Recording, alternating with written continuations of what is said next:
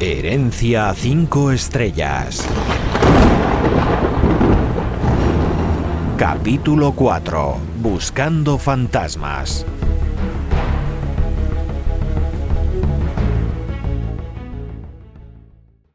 ¿Qué?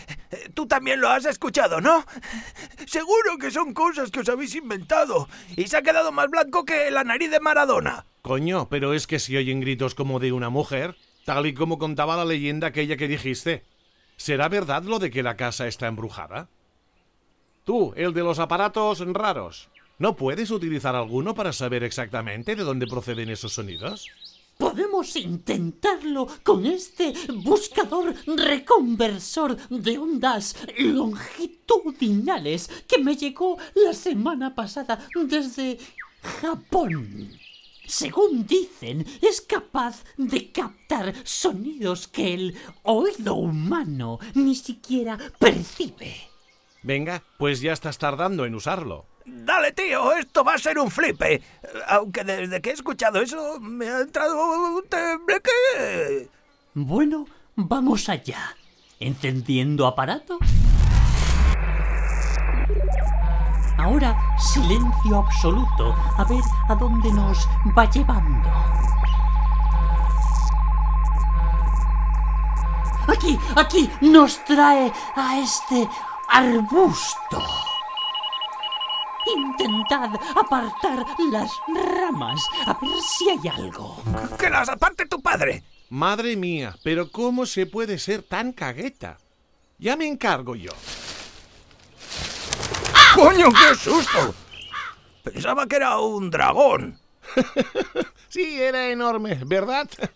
Te podría haber frito vivo con su graznido de cuervo.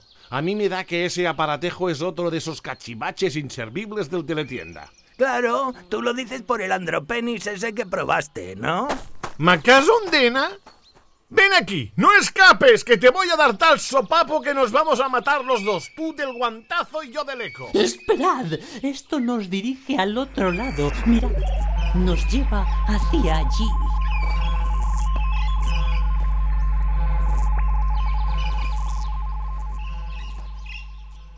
Esto parece como una especie de pozo. Además, es como si estas maderas hubieran cedido y se hubieran roto. A ver si escuchamos algo. ¡Sacadme de aquí! ¡Sacadme de aquí! ¡Por favor!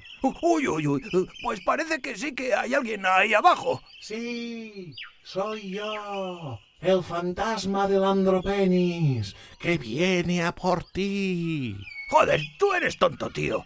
Pensaba que había alguien de verdad. Por favor, aquí abajo. Oye, deja ya de hacer el tonto y cállate la boca, ¿eh? Que la bromita una vez cuela, pero dos ya. Que yo no he sido ahora. No, entonces, ¿quién ha sido? El fantasma del Andropenis. Por favor, estoy aquí, aquí, aquí, aquí, aquí, aquí, aquí. Estoy aquí. El sonido procede de este agujero. ¿Hola? ¿Hay alguien ahí? Sí, sí, aquí abajo. ¡Sacadme! Apartad esas maderas y traed una escalera o una cuerda o algo para sacarla de ahí.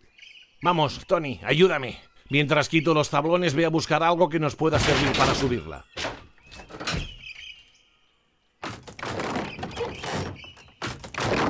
¿Se encuentra usted bien? No. O sea, sí. O, sea, no. O sea, quiere decir... Eh, yo qué sé. Tranquilícese. ¿Qué le pasa? ¿Se ha roto algo? Sí. ¿La pierna? ¿Un brazo? ¿El tobillo quizá? No, las uñas.